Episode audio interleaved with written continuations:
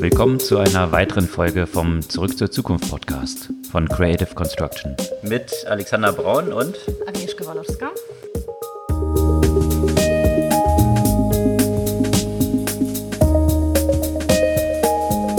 Was gab's Neues letzte Woche? Ganz viel Trouble mit Facebook, mit Antitrust-Verfahren in USA und auch Stress in Europa. Um Facebook gab es auch noch eine ganze Reihe von anderen Themen rund um Commerce und was dort so geplant ist. Und bei Thema Commerce auch spannende News aus Berlin zu Gorillas. Gorillas mit einer großen Finanzierungsrunde zu einer recht hohen Bewertung. Und wo wir bei Bewertungen sind, natürlich, was auch die News vergangene Woche geprägt hat, sind extrem hohe Bewertungen zu Börsengängen und zwar von DoorDash und Airbnb, was dort dahinter steckt und warum die so durch die Decke gegangen sind. In dem Kontext äh, spielt dann natürlich auch Robinhood eine große Rolle, was mit dazu beigetragen hat, dass diese Börsengänge so durch die Decke gegangen sind und die ganze Thematik, was Financial Health dann irgendwie so angeht. Zu Financial Health gab es ja auch eine interessante Finanzierungsrunde aus London von dem Startup Cleo und das ist nicht die einzige VC-News sozusagen aus dem Financial-Umfeld, sondern auch in einem anderen sehr spannenden Bereich, und zwar Embedded Finance, hat sich da auch was getan. Im Financial-Umfeld aus ein bisschen anderer Perspektive gab es auch ziemlich hohe Wellen, die geschlagen wurden. Visa Card und Mastercard, die bei der Finanzierung oder der Payment-Ermöglichung einer großen Website ausgestiegen sind, worum es mhm. da geht. Und äh, interessante Neuigkeiten auch von Uber, während äh, bei Facebook das Problem ist, dass die Regierungen es zerschlagen wollen, zerschlägt sich ja Uber quasi selbst und verkauft die Bereiche autonomes Fahren und äh, fliegende Autos. Und, äh, und auch ähm, zu Amazon möchten wir ein paar Worte sagen. Und zwar gab es bei Washington Post eine interessante Analyse des neuen Hello Band. Hello Band und da geht es, wenn ich mich recht erinnere, um Wearable und viel um Daten. Mhm. Äh, um Daten geht es nämlich auch noch bei einer anderen ziemlich explosiven Schlagzeile rund um Hacking eines großen Unternehmens, was eigentlich andere Unternehmen vor Hacking schützen soll, was da so dahinter steckt. Und bevor wir im Detail auf diese Themen eingehen. An der Stelle noch eine kleine Erinnerung, dass ihr natürlich unseren Podcast abonnieren könnt auf all den Plattformen, auf denen ihr den hört. Und dann habt ihr die neue Folge immer am Dienstag früh in eurer Podcast-App. Steigen wir in die Themen ein. Ja, Facebook äh, ist jetzt natürlich nichts Neues, dass Facebook regulatorische Probleme hat. Jetzt wird das Ganze äh, noch immer konkreter. Erinnert ein Stück weit an Microsoft Ende der 90er, könnte man sagen, wo es dann auch darum ging, ähm, Microsoft aufzubrechen, was dann letztendlich nicht stattgefunden hat. Hier geht es primär in USA um die Themen äh, WhatsApp und Instagram, die für sehr viel Geld 2012, 2014 erworben wurden und äh, natürlich immer stärker eine Verknüpfung dieser, dieser Dienste stattgefunden hat. Und in Europa wiederum geht es um das Thema Oculus Rift. Da haben wir auch mal darüber berichtet vor einer Weile, dass, äh, dass man jetzt, um Oculus zu nutzen, einen Facebook-Account braucht und das gefällt wiederum den europäischen Regulierungsbehörden nicht so gut. Ja, und die Dramatik, die in den USA dort ja herrscht, ist, ich glaube, auch sehr umstritten. Äh, wie du gesagt hast, die Akquisition hat ja von WhatsApp und Instagram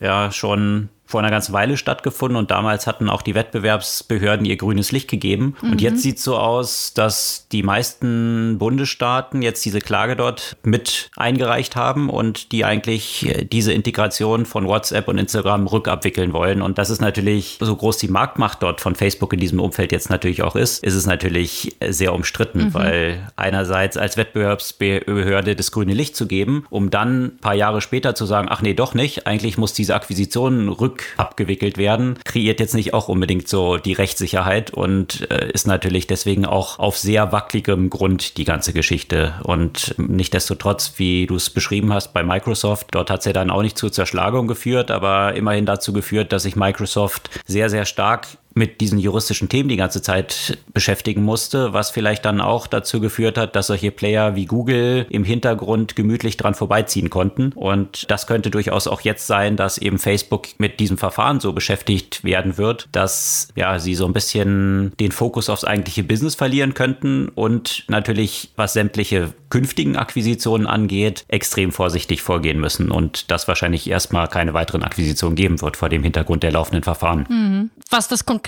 eigentlich heißen soll, das sind sich ja alle einig. Erstmal nichts, weil das wird einfach sehr, sehr lange dauern, so ein Verfahren. Das hat ja auch Mark Zuckerberg erstmal den Mitarbeitern und Mitarbeiterinnen kommuniziert, dass sich vorerst natürlich nichts ändert. Und, und eben das Verfahren gegen Microsoft dauerte, glaube ich, so um die zwei Jahre und am Ende hat man eine Einigung gefunden. Vermutlich wird sich das ähnlich zutragen, wenn man so ein bisschen in die Glaskugel schauen möchte. Und wegen Oculus finde ich halt spannend, dass das jetzt tatsächlich in Europa kommt. Das würde sicherlich dem Gründer von Oculus tatsächlich in die Karten spielen, äh, diese Entscheidung, da er immer ein großer Verfechter von einer gewissen Unabhängigkeit war und eben von Anfang an mit der Prämisse, dass auch an Facebook verkauft hat, dass niemals ein Facebook-Account notwendig sein sollte, um eben Oculus zu nutzen.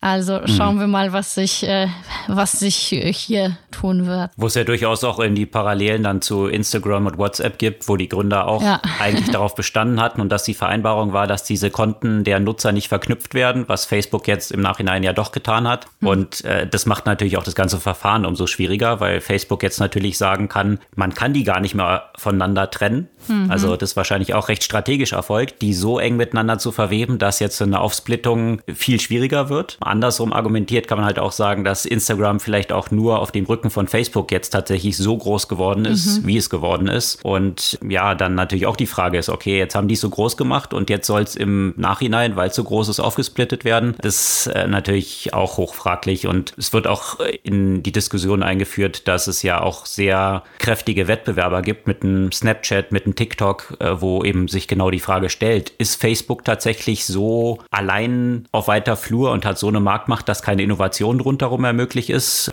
weil TikTok und Snapchat ja eigentlich so ein bisschen in eine andere Richtung zeigen, dass auch parallel neue große Player im Social-Bereich aufgebaut werden können. Und wie wir auch in den letzten Wochen auch immer wieder berichtet haben, auch jenseits von TikTok und Snapchat tut sich das eine oder andere in dem ganzen Social Space. Von daher ich denke, wir werden den Markt die nächsten Jahre auch beobachten und schauen, in welche Richtung das gehen wird. Was es an spannenden Neuigkeiten, denn den Trends gibt es ja auch natürlich auch schon, schon länger rund um WhatsApp und Instagram gibt, ist, dass beide Plattformen stärker ihre E-Commerce-Kompetenzen ausspielen oder äh, viel stärker die E-Commerce-Themen in ihre Plattformen integrieren. Da gab es jetzt bei WhatsApp wieder ein, ein neues Feature mit, mit Shopping-Cards. Das Schwierige bei WhatsApp, man hat das Gefühl, das versucht so ein bisschen in Richtung von diesen Messenger Plattformen zu gehen, wie, wie zum Beispiel WeChat, aber da hakt es an, an vielen Stellen. Zum Beispiel kann man zwar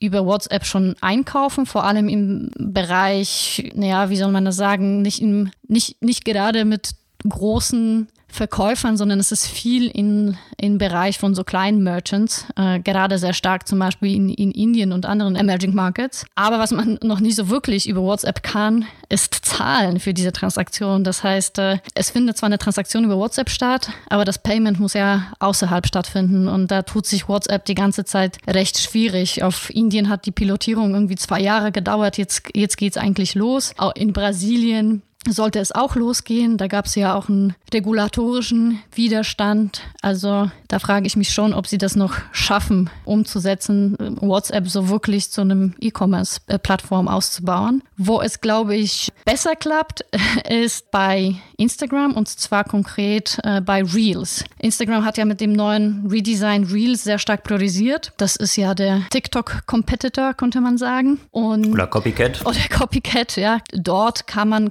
in den Live-Videos ja entsprechend auch Produkte featuren und die Produkte von dort direkt kaufen. Was sicherlich ein spannendes Thema ist angesichts des äh, zunehmenden Trends in Richtung Commerce Entertainment, könnte man sagen. Ja? Also eigentlich ist es so ein bisschen lustig, wenn man das Gefühl hat, okay, das ist so das Gleiche wie die, äh, wie die ganzen Shopping-Kanäle in TV, die so ein bisschen, weiß nicht, eher so ein bisschen schäbig wirken. Und jetzt wird das Gleiche so in den Social-Media-Kanälen von YouTubern, von, von diversen Influencern in TikTok, in Instagram und so weiter gemacht. Aber offenbar geht es es ja auch sehr, sehr stark, was, was E-Commerce angeht, in diese Richtung. Also so die moderne Version von Home Shopping 24 und solchen Sendern quasi. Ja, so ein bisschen, aber dann auch wiederum anders, habe ich das Gefühl, weil das dann die, also gut, nicht, dass ich jetzt so gut diese Kanäle kennen würde, aber die sind halt schon sehr stark einfach so Produkt kaufen. Und äh, während das natürlich bei den Social Media, habe ich das Gefühl, einfach viel mehr auch über dieses Storytelling verkauft wird. Und ich glaube, das ist auch so das Thema, warum warum so viele Influencer jetzt auf einmal ihre eigenen Brands gründen, sei es was Nahrung angeht, sei es was, ähm, was irgendwie Kosmetik angeht und weswegen ja auch so viele Brands auf Influencer setzen, weil es dann nicht einfach nur so plump, ich habe hier das Produkt,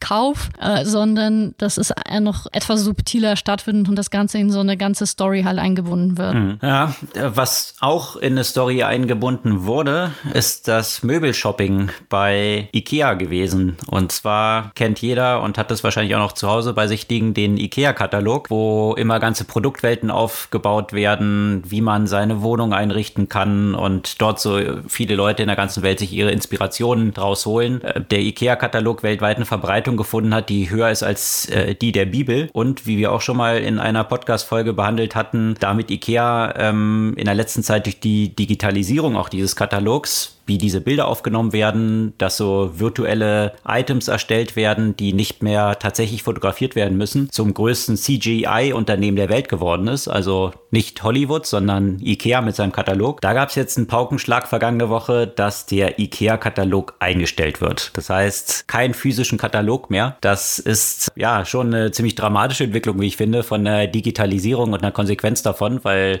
solche Items, die jeder kennt und von denen man eigentlich ausgegangen ist, ja, alles wird digitalisiert, aber der IKEA-Katalog wird bleiben. Nein, offensichtlich auch nicht. Und das hat IKEA jetzt bekannt gegeben, was natürlich für ziemlich viel Aufhebens gesorgt hat und viele Leute sich im Social-Media-Bereich dann eben beklagt haben, dass äh, sie bald nicht mehr ihre Inspirationen aus dem Katalog bekommen, den sie doch immer so geliebt haben. Ja, vielleicht können sie das mit den Augmented Reality Features kriegen, die auf die IKEA zunehmend gesetzt hat. Ich bin gespannt. Vielleicht, oder vielleicht rudern sie irgendwann mal zurück. Aber im Commerce-Bereich gab es ja noch weitere News und zwar aus Berlin und zwar von Gorillas. Gorillas, ich weiß nicht, ob du die getestet hast schon mal. Also ich war ja. begeistert, weil ich tatsächlich von Bestellung bis zu Lieferung, ähm, ich glaube, das waren genau sechs oder sieben Minuten, bis das alles tatsächlich bei mir war. Und das ist ein äh, Berliner Startup mit einer Seed-Finanzierung von Atlantic Food Labs, ähm, das eben sehr dezentralisiert organisiert ihre, ihre Waren liefert und das Versprechen hat, innerhalb von äh, zehn Minuten äh, Lebensmittel zu liefern. Und äh, sie haben gerade eine Runde von 44 Millionen geraced. Genau, wie man so munkelt, zu einer Bewertung von 160 Millionen. Mhm. Und das vor dem Hintergrund, dass Gorillas aktuell in so ein paar Bezirken in Berlin und jetzt so langsam in andere Städte auch expandiert. Ja, genau. Mhm. Aber von daher noch sehr, sehr überschaubar. Also in Mitte, Prenzlauer Berg, ich glaube, noch so ein paar anderen, ähm, ist es natürlich schon eine ziemlich hohe Bewertung. Gleichzeitig äh, muss ich als Kunde eben auch sagen, ähnlich wie du es jetzt als Experience beschrieben hast, ist es schon äh, faszinierend. Und ich bin, äh, als ich das ausprobiert habe, ich glaube, bei mir hat es zwölf Minuten gedauert, also ein bisschen Skandal. über diesen zehn Minuten gelegen. Ja, aber von der Bestellung bis zur Lieferung bei mir vor der Haustür in zwölf Minuten, das ist auch dieses Argument, was sie bringen, dass es länger geht, selber in den Supermarkt zu gehen. Mhm gehen. Mhm. Und das finde ich schon extrem faszinierend. Also wie man sowas aufbauen kann, äh, logistisch von dieser ganzen Abwicklung, dass äh, ein Lager überhaupt so in der Nähe ist, äh, was dann so dezentral eben aufgebaut ist und dann die Sachen noch in den, äh, naja, in den Warenkorb oder in den Rucksack des Fahrers gepackt mhm. werden, dann noch hinfahren, dann vielleicht die Wohnung noch finden, die Treppe hochlaufen. Das alles in zehn Minuten. Also ich finde schon extrem faszinierend, wie man das hinbekommt, weil allein es aus den Regalen rauszunehmen, könnte ich mir schon vorstellen, kann ja auch zehn Minuten dauern. Also das, das finde ich schon faszinierend, so aus der Konsumentensicht. Ich würde mir gerne so ein Lager an, anschauen, ehrlich gesagt, wie, wie das tatsächlich die Prozesse dort ablaufen, weil das muss ja auch echt ziemlich, ziemlich hm. äh, nahtlos äh, verlaufen, damit es klappt. Absolut. Aber ich eben, und da bin ich genau bei der Schwierigkeit der ganzen Geschichte, was, was ich mir halt schwer vorstellen kann, ist, wie man sowas profitabel betreiben will. Also wenn man jetzt die Güter, Sie sagen halt, die Produkte, die man dort kauft, sind so zu normalen Preisen wie im Supermarkt. Habe ich jetzt nicht überprüft, ob das tatsächlich eins zu eins so ist, aber sie kam mir jetzt nicht besonders überteuert vor und dann zahlt man irgendwie nochmal 1,80 Euro und kann noch ein bisschen Trinkgeld drauflegen. Aber daraus dann profitables Business zu machen. Ich meine, wie viel Fahrten muss ein Angestellter von denen, der die ausliefert, pro Stunde machen und wie viel kann er tatsächlich nur machen? Wie sowas jemals aus Perspektive von Unit Economics profitabel werden soll, das kann ich mir extrem schwer vorstellen. Aber ja, auf jeden Fall deswegen eine, eine, große News, eine große Runde und ich bin gespannt, ob die äh, das hinbekommen werden, das auch zum profitablen Business aufzubauen. Und an der Stelle, was ich interessant finde, ist, das ist kein Gig Economy, ne? Das heißt, äh, die Fahrer werden ja bei denen angestellt und nicht äh, wie bei Uber, dass das quasi nach Nachfrage äh, Freelancer in Anführungszeichen diese Aufträge erledigen. Und genau, und wenn man sich so die Reviews dann an, anschaut von Gorillas, ähm, sieht man auch, dass sämtliche Kunden genau auch die Fahrer super gut bewerten, dass mhm. sie total freundlich sind und so. Und das muss ich halt auch sagen. Der mhm. Fahrer kam hier bei mir, weil der Fahrstuhl so extrem langsam ist, kam der dann die Treppe hochgehetzt, aber war total freundlich, obwohl er hier in die vierte oder fünfte Etage sogar musste. Und ja, also das war rundum, muss ich sagen, echt ein super Experience, mhm. kann ich schon sagen. Von daher Hut ab da an Gorillas und ich drücke denen auf jeden Fall die Daumen, Absolut. dass sie es schaffen, dort auch ein Business draus zu machen, was aktuell sicherlich noch mit extrem viel Draufzahlen verbunden ist. Mit extrem viel Draufzahlen waren auch so ein paar andere Businesses verbunden und zwar ein Business, äh, was so ein bisschen in die ähnliche Richtung geht, DoorDash in den USA. Ich glaube, wann war es? 2014 oder so gestartet. Ein Unternehmen, was zum Teil ein bisschen ähnlich funktioniert wie Gorillas, also sprich auch mit eigenen Fahrern, die direkt bei denen, also ich weiß nicht, äh, die aber noch Gig Economy, also nicht direkt bei denen angestellt, sondern so ein bisschen Freelance-Style, wie das dort häufig eben gehandelt wird, aber eben trotzdem mit eigenem Fahrernetzwerk aus Restaurants, die Gerichte nach Hause liefern. Und damit waren sie an den Markt gegangen. Es war auch am Anfang extrem viel Skepsis, ob man daraus ein profitables Business machen kann, ob das auch jemals funktionieren wird aus Perspektive von Unit Economics. Es ist ja auf jeden Fall zu einem riesen Börsengang geworden, der jetzt vergangene Woche stattfand. Mhm. Und zwar einer, der, obwohl die Bewertung nochmal kräftig angehoben wurde vor dem Going Live dann nochmal um 80 Prozent am ersten Tag nach oben geschossen ist. Also schon enorm auf eine Bewertung von über 70 Milliarden. Da hat sich der Einsatz unter anderem von Softbank auch tatsächlich gelohnt. Softbank war ja so ein bisschen, naja, nicht unbedingt mit viel Glück behaftet in der letzten Zeit, mit vielen Investments, viel Geld verloren. Hier haben sie jetzt tatsächlich ihr Investment von 680 Millionen, die sie dort reingesteckt hatten, auf 11 Milliarden beim mhm. Börsengang gesteigert. Also ein bisschen was abgefallen, über 10 Milliarden an Gewinn mit diesem Investment quasi. Was DoorDash aber noch übertroffen hat, war vergangene Woche der Börsengang von Airbnb. Ja. Und Airbnb, die waren ja natürlich im Unterschied zu DoorDash, die ja extrem von Corona und der Pandemie, dem Lockdown profitiert haben, also deswegen natürlich auch extrem viel Auslieferung plötzlich hatten, war Airbnb natürlich extrem durch diese Pandemie geschädigt. Und die Bewertung, die so Anfang des Jahres noch bei 30 Milliarden lag, ist ja dann eingebrochen auf, naja, um die 18 Milliarden. Da mussten sie nochmal ja, Schulden aufnehmen von einer Milliarde. Und das hat sich anscheinend für diejenigen, die den Convertible Loan dort gegeben haben, sehr gelohnt, weil jetzt ist Airbnb an die Börse gegangen und zwar zu fast 100 Milliarden. Also von 30 Milliarden auf 18 Milliarden und jetzt auf fast 100 Milliarden in dem Börsengang. Mehr als verdoppelt am Tag der Ausgabe. Und das ist natürlich ein fulminantes Ergebnis und hat sogar den Gründer sprachlos gelassen. Ich weiß nicht, hast du das Interview gesehen, nee, was es dort nicht, zum Börsengang gab? Das war schon faszinierend, weil ja. da wurde er von CNBC tatsächlich, er wusste es noch nicht, zu welchem Preis sie jetzt eröffnet haben. Und sie hat dann gesagt, weißt du, dass sie zu 139 die Aktie geöffnet haben? Wohlgemerkt war der Ausgabekurs 68 Dollar ja. und da sind ihm selbst die Worte weggeblieben. Also Brian Chesky, der dann dort jetzt wahrscheinlich mit seinem eigenen Aktienanteil 11 Milliarden schwer ist, hat wahrscheinlich mal kurz nachgerechnet, dass sich eben dieser Betrag ja dann verdoppelt hatte. Wahrscheinlich dachte er so, so 5 Milliarden selbst schwer zu sein, plötzlich 11 Milliarden. Das ist einerseits natürlich ein super Ergebnis für Airbnb, gleichzeitig aber auch ein großes Problem. Äh, Airbnb hat damit dreieinhalb Milliarden jetzt eingenommen mit dem Börsengang, haben damit, weil sie die Aktien aber zu niedrig gepreist haben, ja, 4 Milliarden liegen gelassen. Das Unternehmen hätte 4 Milliarden mehr einnehmen können, ja. Und das ist natürlich schon schmerzhaft, ja. Also dann hätte die Kriegskasse von Airbnb weitere 4 Milliarden eigentlich haben können. Und mhm. das wollten die Investmentbanken ja eigentlich gerade verhindern, indem sie so ein neues Verfahren dort eingeführt haben, in dem institutionelle Investoren vorher ihre Preisrange so angeben können. Was hat das alles so aus dem Ruder geworfen? Das ist sehr stark verbunden mit den nicht institutionellen Investoren, also den Retail-Investoren. Mhm. Und äh, gerade solche Brands wie Airbnb, die kennt halt jeder, auch jeder Robin Hood-Händler und jeder Privatmensch hat schon mal von Airbnb gehört, was natürlich dazu führt, dass hier eine extrem hohe Nachfrage dann nach diesen Aktien bestanden hat, die äh, von den Investmentbanken, das muss man einfach sagen, extrem schlecht eingeschätzt wurde. Mhm. Also de dementsprechend diese vier Milliarden dort für Airbnb liegen geblieben sind. Was ich interessant finde in diesem Kontext der Bewertung, ne, um das so ein bisschen in Relation zu setzen mit anderen Unternehmen aus dem Umfeld. Ne? Das ist jetzt das größte Online-Reiseunternehmen, also äh, mit einer Bewertung jetzt über Booking, aber auch vor allem ist es eine Bewertung, die höher ist als die vier größten Hotelketten zusammen. Mhm. Also das nochmal so ein bisschen in, in Relation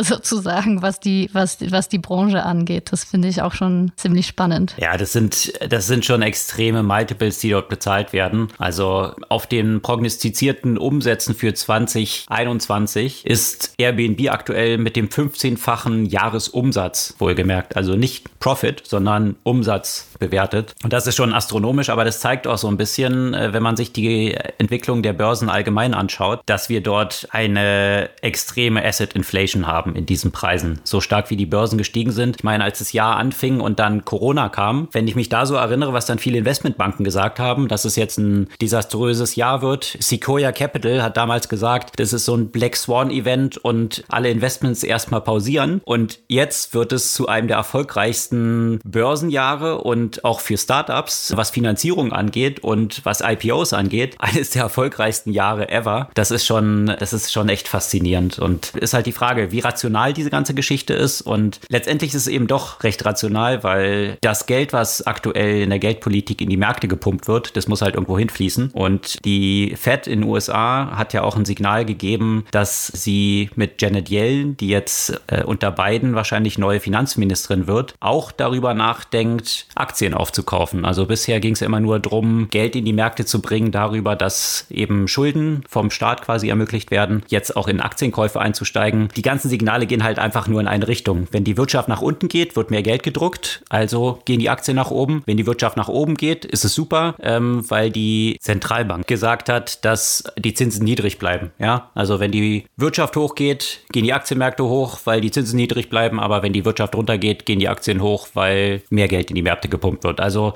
egal was passiert, sieht es aktuell so aus, die Märkte werden weiter hochgehen und das ist natürlich, das steckt so ein bisschen hinter dieser ganzen, ja, crazy Bewertung, die sich so in den Märkten widerspiegelt. Ja, wie gesagt, das Thema hier, wo eben auch sicherlich Robin Hood und die Retail-Investoren eine ziemliche Rolle gespielt haben in diesen Bewertungen, die jetzt dort so nach oben gingen. Und Robin Hood, um die Story komplett zu machen, hat natürlich auch schon jetzt angekündigt, dass sie für nächste Jahr den Börsengang planen 2021 und dort wird kolportiert zu einer Bewertung von 20 Milliarden. Also let the games continue, würde ich sagen. Ja, und bei Robin Hood haben wir natürlich immer wieder darüber gesprochen. Da gibt es ja so das eine oder andere ethische Problem. Es ist natürlich eine Anwendung, die es sehr einfach macht, auch für Menschen, die vom Thema wenig Ahnung haben, Aktien zu kaufen. Es wird ja auch äh, mit äh, Gamification und so weiter und, und mit einer wirklich sehr simplen äh, User Journey äh, durchaus unterstützt. Und das ist auf der einen Seite sicherlich ein positiver Aspekt, weil es ja auch den Zugang zu den Kapitalmärkten auch äh, demokratisiert. Auf der anderen Seite führt es dazu, dass Menschen finanzielle Entscheidungen treffen, die nicht unbedingt im Sinne des Financial Health äh, für sie optimal sind, um das jetzt so vornehm auszudrücken. Also es äh, gab ja auch schon durchaus Fälle, mindestens ein äh, Selbstmordfall nach, nach einer, sagen wir mal, Fehleinschätzung der Transaktionen bei Robinhood und auch einige Menschen, die auf einmal die Ersparnisse ihres Lebens verloren haben, dadurch, dass die in Instrumente investiert haben, die sie nicht wirklich verstanden haben. Und auch gerade aus diesem Grund, aber, aber natürlich ist das nicht das, das, das, das einzige Problem. Also Robin Hood ist äh, vielleicht eine gute Exemplifizierung dieses Problems, aber das Thema der, von Financial Health ist gerade in, den USA, äh, aber auch äh, ein Stück weit natürlich in, Groß, in Großbritannien und anderen Ländern durchaus ein wichtiges gesellschaftliches Thema geworden mit äh, Menschen, die, die überschuldet sind, mit Darlehen, mit, mit enorm hohen Zinsen, die, die genommen werden. Und, und daraus hat sich so ein gewisser Trend gerade bei, beim, in dem Startup-Bereich äh, abgeleitet in Richtung Unterstützung von, von Financial Health. Gerade so in Richtung Millennials oder, oder Gen Z entstehen immer wieder Angebote, die es versprechen, mit smarten Financial Assistance zum Beispiel mehr Verständnis von den eigenen Finanzen und somit mehr äh, für mehr Financial Health zu sorgen. Und so hat Cleo, ein Startup aus, aus Großbritannien, jetzt gerade eine 44 Millionen Finanzierungsrunde geraced. Ähm, und das ist ein, eine App, ein, eine Chatbot-App, so ein Virtual Assistant könnte man sagen. Also die, die User Experience sieht ja auch wirklich sehr vielversprechend. Die Frage ist natürlich immer, wie solche Sachen dann exakt funktionieren. Der man zum Beispiel eine Frage stellen kann, okay, kann ich mir das und das leisten? Und dann bekomme ich eine Einordnung dessen, wie eine bestimmte finanzielle Transaktion sich grundsätzlich auf mein Budget auswirkt. Zum Beispiel, wenn ich mir jetzt heute irgendwie, weiß nicht, bei Zalando ein teures Kleid kaufe, dann heißt das, okay, du kannst dir das leisten, aber das bedeutet, dass du dann pro Tag bis zu deinem äh, nächsten Gehalt äh, nur dieses und jenes Budget zum Beispiel hast. Also mehr so eine Einordnung, die die Applikation für dich zum Beispiel macht und soll auch besser zum, zum Sparen animieren und zum ähm, etwas vernünftigeren Geld ausgeben. Jetzt ist eben natürlich die Frage, wie gut das dann tatsächlich funktioniert, das äh, würde ich mal gerne ausprobieren. Aber die, der Gedanke, den Gedanken finde ich auf jeden Fall sehr spannend, in diese Richtung zu gehen, tatsächlich den, die Nutzer dabei zu unterstützen, vernünftig mit den Finanzen umzugehen und nicht nur dazu, mehr auszugeben oder mehr zu investieren zum Beispiel. Absolut. Und sicherlich ein Thema, was immer relevanter wird, gerade vor dem Hintergrund äh, jetzt auch hier in Deutschland mit, mit vielen Trading-Apps, die jetzt so aufgekommen sind, dass das immer mehr Richtung Massenmarkt geht, was ich ja auch gut finde dass mehr Leute sich am Aktienmarkt beteiligen, weil das die einzig oder ja eine der wenigen Möglichkeiten ist, sich tatsächlich irgendwie so ein Kapital aufzubauen und gleichzeitig aber auch eine ganze Menge Know-how wiederum dazugehört und da die Leute entsprechend bei zu unterstützen, äh, ist natürlich ein großes Thema Financial Health eben auch in diesem Kontext. Ich bin gespannt, wie das, wie das halt diese App dann Clio schafft. Das hört sich nach sehr vielen Buzzwords an, die alle für sich sind.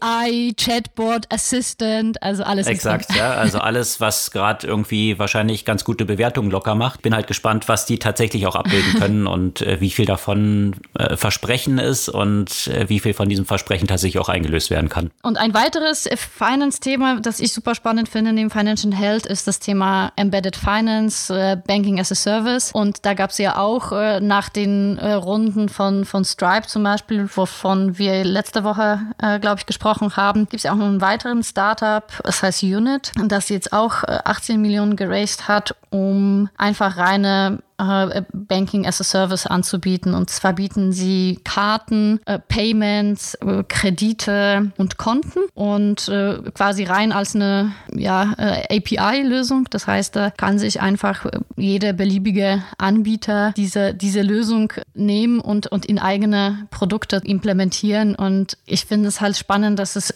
immer mehr von solchen Anbietern gibt und äh, immer stärker somit der Trend sich abzeichnet, dass eigentlich jedes Unternehmen ein, ein Finanzunternehmen werden kann, weil eben eine Kreditkarte anzubieten, weil Payments anzubieten, weil ein Konto oder Kredit anzubieten mittlerweile so eine Plug-and äh, Plug-and-Play-Lösung äh, ist, das, wo, wofür man eigentlich nicht selbst eine Bank oder nicht selbst ein Anbieter von Financial Service sein muss. Und das finde ich auch wiederum vom, vom Custom Experience halt super spannend, weil man dann die finanziellen Bedürfnisse der Nutzer dort erfüllen kann, wo eben dieses Bedürfnis halt entsteht. Und somit kann sowas wie eine traditionelle Bank etwas in den Hintergrund geraten. Mhm. Ja, und äh, was so ein zentrales Thema dort drin in diesem ganzen Spektrum angeht, sind natürlich die Payments und aktuell natürlich sehr stark noch ermöglicht durch die bekannten Kreditkartenunternehmen, auch Mastercard, Visa der mhm. Welt. Und äh, da gab es auch eine ziemlich explosive News vergangene Woche. Und zwar haben die bekannt gegeben,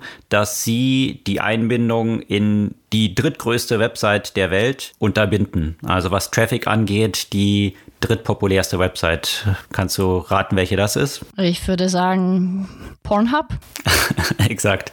Sex Sales und das ist natürlich im Internet und bei jeder neuen Technologie natürlich auch der Fall. Pornhub ist vergangene Woche sehr stark in den Schlagzeilen gewesen und zwar war ein sehr langer Artikel in der New York Times erschienen, der über mehrere Monate lang recherchiert wurde und da ging es um die Inhalte, die auf dieser Webseite sind. Also Pornos, klar, aber welche sind da auch rechtmäßig? Sind da Inhalte drauf, die gegen den Willen von den Akteuren auf dieser Website sind und so weiter? Also sprich irgendwie sexueller Missbrauch und solche Themen. Und bisher konnte man eben mit Visa und Mastercard eben für die Premium Inhalte dort bezahlen. Und das hat jetzt nach diesem Artikel der New York Times Visa und Mastercard bekannt gegeben, dass sie ihre Unterstützung oder die Einbindung oder die Abwicklung von Zahlungen von Pornhub einstellen werden. Und das hat natürlich zu einer ganzen Reihe von Diskussionen dann geführt, was die Konsequenzen auch davon sind, unter anderem von Paul Graham, der Gründer von Y Combinator, die ja maßgeblich an diesen ersten beiden Companies, die wir heute diskutiert haben, DoorDash und Airbnb, beteiligt waren. Also dort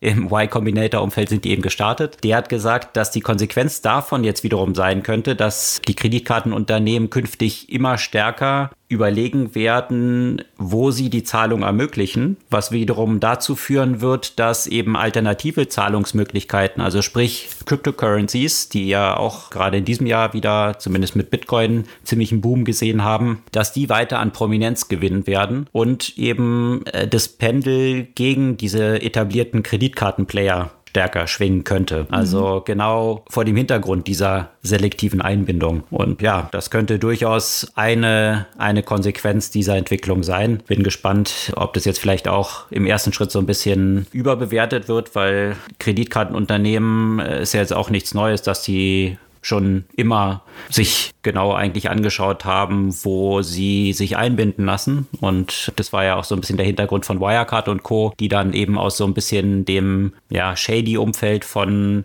Glücksspiel und Pornografie eben kamen, wo die etablierten Player eh immer schon vorsichtig gewesen sind. Also mhm. ich weiß gar nicht, ob das jetzt so eine besonders neue Entwicklung ist, dass sich diese Unternehmen hier Gedanken drüber machen, wo sie die Zahlung ermöglichen und wo nicht. In diesem Umfeld aber auch ganz interessant, eine andere Seite, du hattest es eingangs erwähnt, ja, was ist so Social und was ist Commerce? Ein riesiger Player, der bisher so unterm Radar geflogen ist, ist eine Social-Plattform OnlyFans. Die haben natürlich auch besonders jetzt in, in der Pandemie ziemlichen Boom erlebt und zwar auch sehr stark in diesem, naja, Adult, also Erotik-Umfeld, wo Fans ihren Akteuren direkt Payments also übermitteln können. Also die, die ganzen Influencer, die dann dort bei OnlyFans unterwegs sind, eben hauptsächlich aus der Sexindustrie, darüber direkt Geld verdienen können mit ihrer Fanbase. Und äh, jetzt will die Seite sich aber ein bisschen einen breiteren Markt öffnen. Also viele größere Musiker sind jetzt auch schon auf OnlyFans unterwegs, um halt direkt von ihren Fans, gerade in diesem Kontext von der Pandemie, wo natürlich auch Konzerte nicht stattfinden können und sich diese Musiker auch finanzieren müssen, diese Seite eben nutzen, um ihre Fans einzubinden und damit Geld zu verdienen. Und das ist schon ziemlich faszinierend. OnlyFans hat jetzt eine Finanzierungsrunde bekannt gegeben zu einer Bewertung von 1,2 Milliarden. Das mhm. ist natürlich schon auch ein Unicorn unterdessen. Und äh, wenn man sich anschaut, welche Zahlen dahinter stecken, ist es durchaus äh, verständlich. Die haben im vergangenen Jahr 400 Millionen Umsatz gemacht und dabei wohlgemerkt einen Gewinn von 300 Millionen erwirtschaftet. Das sind natürlich Traumrenditen. Also mhm. da können sich viele andere Player, die sich noch so überlegen, überlegen, ob sie vielleicht mal Unit Economics irgendwann hinbekommen, können hier wahrscheinlich nur blass werden, wie profitabel dieses Geschäft, was OnlyFans betreibt, hier ist. Und das ist ein guter Übergang zu einem nächsten Thema, und zwar Uber, weil Uber sich wahrscheinlich sehnlich diese Profitabilität wünschen würde oder, zu, oder nur ansatzweise solche Profitabilität. Uber musste ein bisschen was gerade aufgeben. Wir haben das schon mal ange angekündigt, das hat sich schon mal angedeutet. Und zwar verkaufen sie sowohl den Bereich Self-Driving als auch den Bereich Air Taxi, also fliegende, fliegende Autos. Und das sind beides relativ ähnliche Transaktionen, was ich irgendwie interessant finde. Die verkaufen sie zwar, also das, äh, den Bereich äh, selbstfahrende Autos an Aurora und den Bereich äh, Air Taxi an äh, Joby Aviation und gleichzeitig investieren sie in die jeweiligen Unternehmen, an denen sie das, äh, an die sie das verkaufen. Das heißt, sie glauben offenbar weiterhin stark an diese Bereiche und beteiligen sich ja auch mit nicht unwesentlichen Summen an den Unternehmen, wollen aber offenbar die, den operativen Betrieb erstmal nicht nicht übernehmen, zumal es gerade in dem Bereich autonomes Fahren ja wirklich viel Stress in den letzten Jahren gab, viele Rechtsstreitigkeiten, unter anderem mit Google, aber auch natürlich rechtliche Probleme, nachdem ein Uber-autonomes Auto ähm, eine Person überfahren hat. Und das heißt, die beobachten weiter den Markt, investieren in diesen Markt, aber gleichzeitig wollen sie dann nicht so im Driver Seat, haha, bei dem Thema sein. Und bei dem Thema Automotive gab es jetzt, vielleicht jetzt ohne zu tief ins Detail zu gehen, auch eine spannende Akquisition. Und zwar Hyundai hat Boston Dynamics gekauft, also 80 Prozent äh, Stake in der Company von, von Softbank. Und das finde ich, ich finde einfach Boston Dynamics ist eine super spannende, äh, super spannende Company, die mit ihren äh, Robotern ziemlich viral geworden ist. Und ich bin sehr gespannt, was Hyundai äh, draus macht. Soll ja nicht nur in dem Bereich Automotive weiter geforscht und investiert werden, sondern gerade zum Beispiel in Richtung Healthcare äh, mit, mit Robotern, die in Krankenhäuser unterstützen sollen und so weiter. Ja, die meisten haben wahrscheinlich schon mal diese Videos von Boston Dynamics gesehen, wie du es gerade beschrieben hast, die super viral gegangen sind. Also so ein, ja, ein Hund quasi, der so ein bisschen aussieht wie aus Terminator 2, der rumläuft und dann ja. von den äh, menschlichen Testern immer getreten wird und doch nicht umfällt, immer wieder auf dem Bein bleibt oder sich wieder aufrafft. Also schon etwas spooky und gleichzeitig auch faszinierend, was dann, glaube ich, auch Google hatte die zwischenzeitlich auch mal gekauft und aber deswegen auch sehr kontrovers diskutiert, genau wegen diesem Hintergrund Terminator 2 und übernehmen die Maschinen die Macht und dann hat sich Google dann irgendwann daraus zurückgezogen. Deswegen interessant, dass die jetzt einen neuen Owner gefunden haben. Eine interessante ethische Diskussion ähm, gibt es jetzt auch im Kontext von Amazon. Davon haben wir auch schon mal berichtet, äh, von dem Vorstoß in Richtung äh, Healthcare. Und jetzt hat äh, die Washington Post eine äh, recht lange Analyse des, äh, des Amazon Wearables gemacht. Äh, und zwar ähm, Hello Band heißt das Ding. Und das, damit versucht Amazon so ein bisschen in den Bereich von Apple Watch und Fitbit und so weiter halt reinzugehen, mit dem Unterschied, dass dieses äh, Bändchen ja auch gar keinen Screen hat, dafür aber ein Mikro. und das ist natürlich eine, eine sehr, sehr interessante Komponente, was so die Daten Datensammlung angeht. Also die zwei Features, die hier vor allem ausgewertet wurden, ist äh, einmal das Thema 3D-Rendering, um Körperfett zu messen und auf der anderen Seite die Analyse der Stimme die dann eine Aussage auch darüber tätigen soll, in welchem emotionalen Zustand sich die Person befindet, die, die das Band gerade trägt. Und ich will da jetzt hier nicht so super tief in die Details reingehen. Wir werden natürlich den Link entsprechend posten. Aber so die, die Kurzzusammenfassung ist, es wird irgendwie sehr viel, es werden sehr viele Daten gesammelt und es ist relativ unklar, welchen Vorteil das am Ende tatsächlich der Nutzerin äh, oder dem Nutzer des, äh, des Gerätes es bringen soll. Das äh, scheint im Moment noch nicht so offensichtlich zu sein. Und dann kommen natürlich noch so die, die, die Bias-Fragen, die gerade was so die Stimmanalyse angeht, dass der Ton ähnlich wie bei Menschen auch vom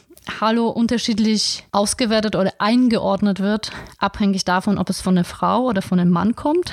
Also mhm. das, äh, die typische Zuordnung, die gleiche, die gleiche Tonlage wird beim Mann als äh, bestimmend definiert, bei, bei der Frau heißt es dann gleich übergriffig zum Beispiel. Mhm. Und da sieht man ja auch wieder, wie Technologie einfach die gleichen Biases der Menschen übernimmt, was natürlich auch logisch ist, weil die Datengrundlage basiert natürlich auf einer Zuordnung der Stimmen durch, durch Menschen. Also eine große Bandbreite von, von vielen ethischen Fragestellungen und äh, natürlich auch von den Fragestellungen der, der Datensammlung und der Privatsphäre. Das ist natürlich ein spannendes Thema, eben gerade vor dem Hintergrund, dass Amazon ja auch in diesen Bereich äh, Health Insurance und diese Bereiche reingeht. Inwiefern diese Verknüpfung und das eigene Gewinn von solchen Variable-Daten natürlich so ein gesamtes Panoptikum dann irgendwann ermöglicht und das wahrscheinlich auch so ein bisschen die Angst davor ist, ne? wie mit diesen Daten dann umgegangen wird und wie es in andere Geschäftsmodelle eingebunden wird. Grundsätzlich Ownership von Daten und diese Daten sicher zu halten, ist natürlich ein zentrales Thema und hat man ja in den vergangenen Wochen und Monaten immer wieder gesehen, dass hier mit großen Hacks Millionen und Abermillionen von Datensätzen immer wieder gestohlen wurden und ein Unternehmen, was sich auf die Fahne geschrieben hat, das zu verhindern, ist FireEye, also so ein Security-Unternehmen in den USA, wo die größten US-Unternehmen Kunden sind, um sicherzustellen, dass sie nicht gehackt werden. Und da gab es letzte Woche eine für FireEye ziemlich peinliche, aber nicht nur peinliche, sondern eigentlich desaströse News. Und zwar ist FireEye gehackt worden. Also das Unternehmen, was verhindern soll, dass andere Unternehmen gehackt wurde, wurde selber gehackt. Und äh, ja, das ist äh, natürlich Ups. problematisch. Und äh, die Analysen deuten so ziemlich stark auf State Actors, also mhm. staatliche Hacker. Und äh, hier, so wie es aussieht, wohl auf Russland, dass hier entsprechend wahrscheinlich Russland dahinter steckt und FireEye gehackt hat. Und das Brisante daran, bei diesem Hack wurden wohl die ganzen Hacking-Tools, die FireEye selber so entwickelt hat und die sie verwenden, mhm. wurden dort entwendet, sodass natürlich das noch eine weitere Konsequenz dieser Geschichte ist, dass jetzt State Actors im Besitz von diesen Hacking-Tools sind und sich dort natürlich, wenn sie das selbst noch nicht haben, entsprechend hier auch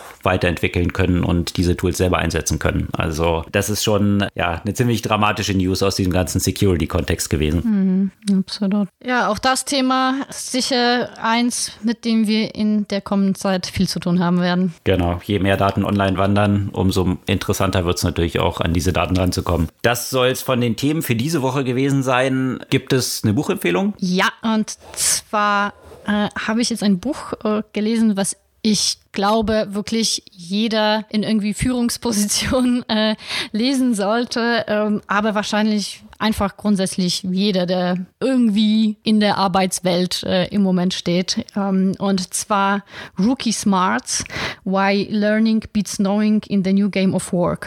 Und an der Stelle vielen Dank an Jörg für die Buchempfehlung. Das kannte ich nämlich nicht. Und da geht es einfach sehr, sehr stark darum, ne, wie in der aktuellen Zeit die, die Tatsache, dass man in einem Bereich Expertise hat, nicht, nicht, nicht unbedingt immer sehr hilfreich ist, gerade in einem Umfeld, äh, wo sich, wo sich einfach sehr viel ändert und wie man so eine Art Rookie Mindset behalten muss, um immer wieder Neues äh, zu lernen, um sich immer wieder anzupassen. Und äh, ja, ich werde jetzt mit meiner, meiner Empfehlung irgendwie dem Buch, finde ich, gerade nicht gerecht, weil das einfach so viel mehr ist als, als das, was ich gerade genannt habe. Auf jeden Fall lesen.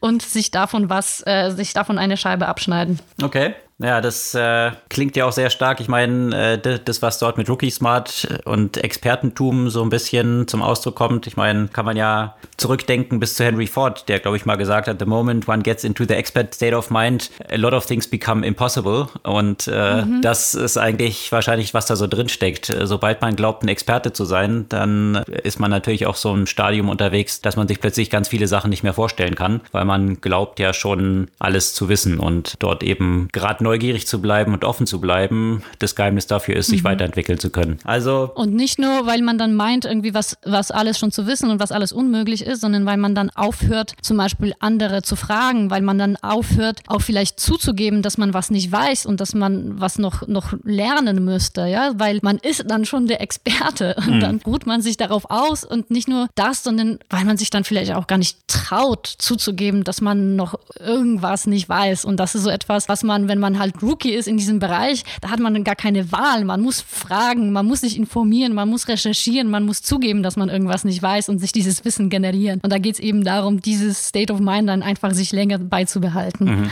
Ja, zwei Real-Life-Beispiele, die mir kurz dazu einfallen, abschließend, äh, wenn ich so zurückdenke, NASA und äh, SpaceX, Elon Musk, ja, Elon mhm. Musk angetreten, keine Ahnung von Raketen, aber irgendwie, äh, naja, NASA entsprechend jetzt irgendwie ausgespielt eigentlich. Äh, und äh, das andere Thema, äh, das hatten wir auch letzte Woche, glaube ich, mal diskutiert, wenn ich so zurückdenke an die Aussage von dem FedEx-CEO, der vor vier Jahren gesagt mhm. hat, I'm not worried about Amazon, we've been in this business for 40 years. Das sind wahrscheinlich ganz gute Beispiele dafür, was dann so die Konsequenz davon ist. Diese Buchempfehlung diese Woche halt Rookie Smarts, Why Learning Beats Knowing in the New Game of Work. Auf jeden Fall lesen. Das soll es für diese Woche gewesen sein. Sämtliche Themen und Artikel, die wir heute besprochen haben, verlinken wir wie immer auf unserer Podcast-Blog-Seite und natürlich auch in den Shownotes unseres Podcasts. Wir freuen uns über eure Fragen, eure Anregungen und euer Feedback zum Podcast und natürlich auch über Abos und hören uns kommende Woche wieder. Bis dann.